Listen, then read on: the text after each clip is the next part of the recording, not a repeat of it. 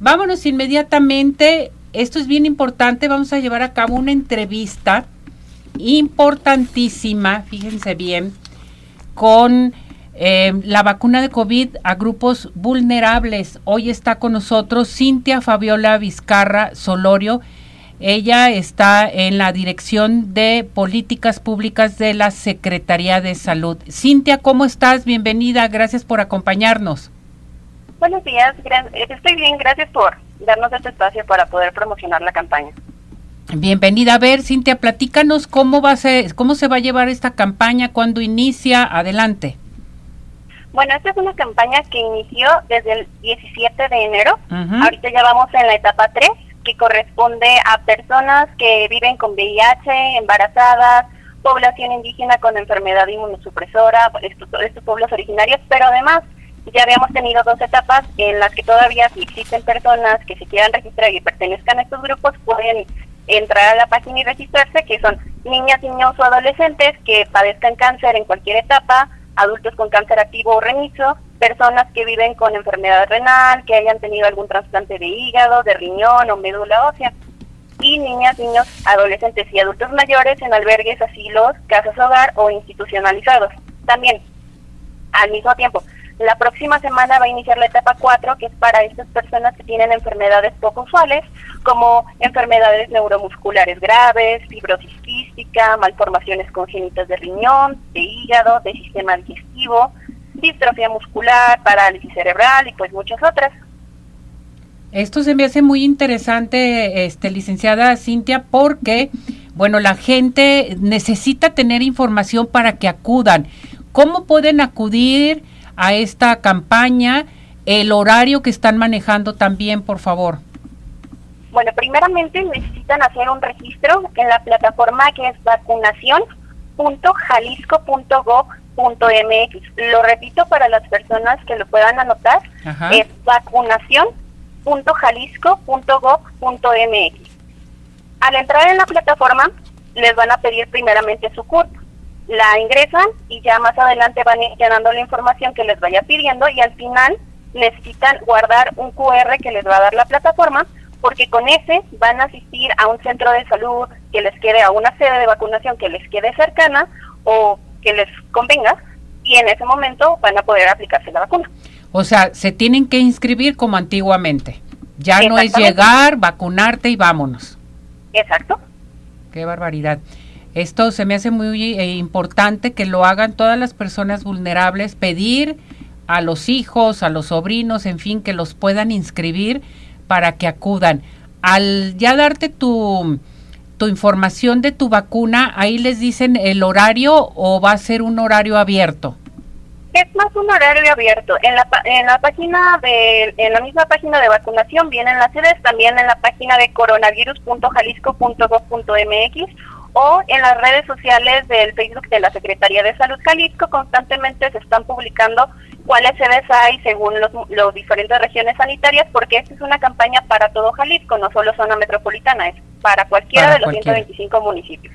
O sea, tú ahí te metes y dices, estoy en Guadalajara, estoy en tal municipio o estoy en tal este pueblo, en un momento dado. Y ahí mismo te dicen dónde te toca. No es donde te toca, están las sedes y en cualquiera de esas sedes que están ahí disponibles puedes consultar el horario y asistir a alguna de ellas. Perfecto. Voy a ir con participación del público, que aunque ya dio respuesta de todos modos. Ivana Madrigal, ¿a dónde podemos acudir para la vacuna? A cualquiera de estas sedes, pero lo principal es primero registrarse porque sí les van a pedir ese código QR para poder aplicarles la vacuna. Bien. Joel Corona Mesa, ¿cuándo comienza el periodo de vacunación? Ya comenzó desde el 17 de enero y sigue continuando y cada vez se van abriendo las etapas. Eh, la señora Tobar González dice, eh, yo soy una persona vulnerable, ¿voy a tener síntomas a la aplicación de la vacuna? Síntomas puede haber a la aplicación de cualquier vacuna. Lo que es más frecuente que suceda es que a lo mejor les duele en el sitio de función, que se les enrojece, que les puede dar fiebre, pero eso no significa que se hayan enfermado porque existe esta creencia de que se enfermaron de COVID.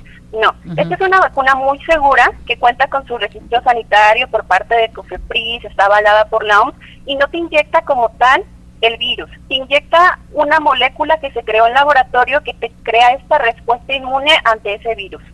Bien, Margarita Solórzano la manda a felicitar y le pregunta, ¿cómo tenemos que presentarnos a la aplicación de la vacuna? Con su código QR. Sí, pero en salud, si se tiene, por ejemplo, si tuvieron influenza dos días antes o hay algún tipo de, de gripe, en fin, ¿pueden acudir? que no esté enfermo, que no haya tenido fiebre, las recomendaciones generales para cualquier aplicación de vacuna, porque puede que cause una reacción inmunológica, entonces empeoraría la situación.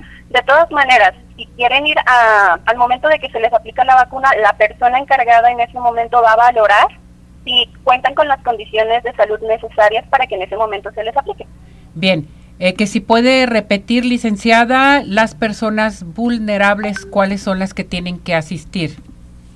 Las personas que pueden asistir son niñas, niños, adolescentes y adultos mayores en albergues, asilos, casas hogar, o algunos que tengan cáncer en cualquier etapa, adultos con cáncer activo o renizo, personas con enfermedad renal, personas que hayan tenido algún trasplante de hígado, de riñón, de médula, personas que vivan con VIH, embarazadas, personas de pueblos originarios con alguna enfermedad inmunosupresora, personas con enfermedades neuromusculares graves, fibrosis malformaciones de riñón, de hígado, de sistema digestivo, parálisis cerebral, esclerosis múltiple, asplenia y en general pueden consultar también todos estos grupos eh, en la página de vacunación.jalisco.gov.mx. Bien, el señor Juan José te le pregunta, licenciada, ¿qué vacuna es la que están manejando? ¿Qué marca? Es la vacuna de Moderna, más específicamente es Spikevax y está hecha a base de ARN mensajero. Perfecto, eso es bien importante. No tiene costo, ¿verdad? No. Bien, le preguntan también, al aplicarse esta vacuna, ¿a los cuántos meses eh, se necesita el refuerzo nuevamente? En este momento se aplica por la temporada invernal. Entonces, eh, se necesitaría ver más adelante cómo progresa la enfermedad y qué indicaciones se dan tanto a nivel internacional como nacional, pero cualquier novedad que haya se estará dando por las redes sociales de, de la Secretaría o lo estaría diciendo el secretario en algún, algún noticiero, algún evento de prensa. Margarita González le pregunta, ¿esta vacuna contra qué nos este, protege? ¿Solamente de COVID o de qué algo más? Es esta vacuna está diseñada para proteger para el COVID-19. Perfecto. Repetimos nuevamente, licenciada Cintia, ¿le parece? ¿Cómo se tiene que inscribir nuestro público, por favor? Claro, ingresan a la página vacunación.jalisco.gov.mx. Les va a pedir su CURP.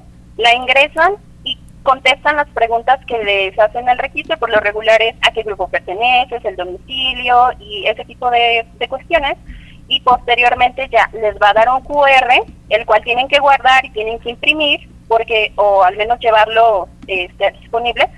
De preferencia sí imprimanlo porque es, para entregarlo en el centro de salud donde se vayan a, vacunar. Y ah, ya, que tengan esto pueden consultar qué sede les parezca conveniente y acudir a la vacunación. Perfecto, muy bien, muy bien explicado, licenciada Cintia Fabiola. ¿Algo más que desea agregar?